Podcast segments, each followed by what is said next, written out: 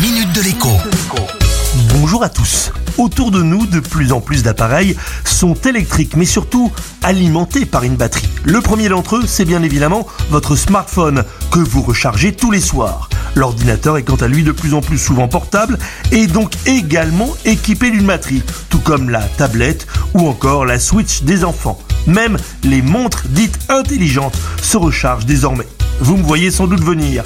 Oui, la question qui revient souvent pour tous ces appareils, c'est est-il risqué de les charger jusqu'à 100% Est-ce que cela abîme la batterie? Eh bien, rassurez-vous, désormais, ce genre de souci, c'est le plus souvent votre appareil qui le gère comme un grand.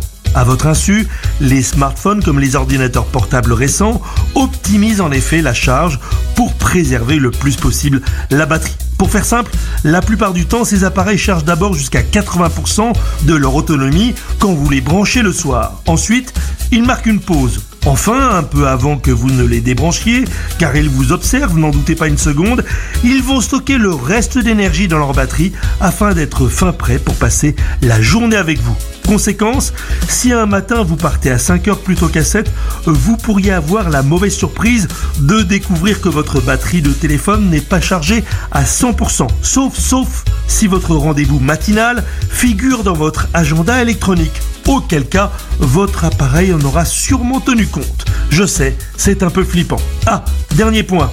Et la voiture électrique Là encore, rassurez-vous, leurs batteries sont garanties 8 ans vous avez tout le temps d'avoir des soucis d'autonomie avec. Ce n'est pas pour tout de suite.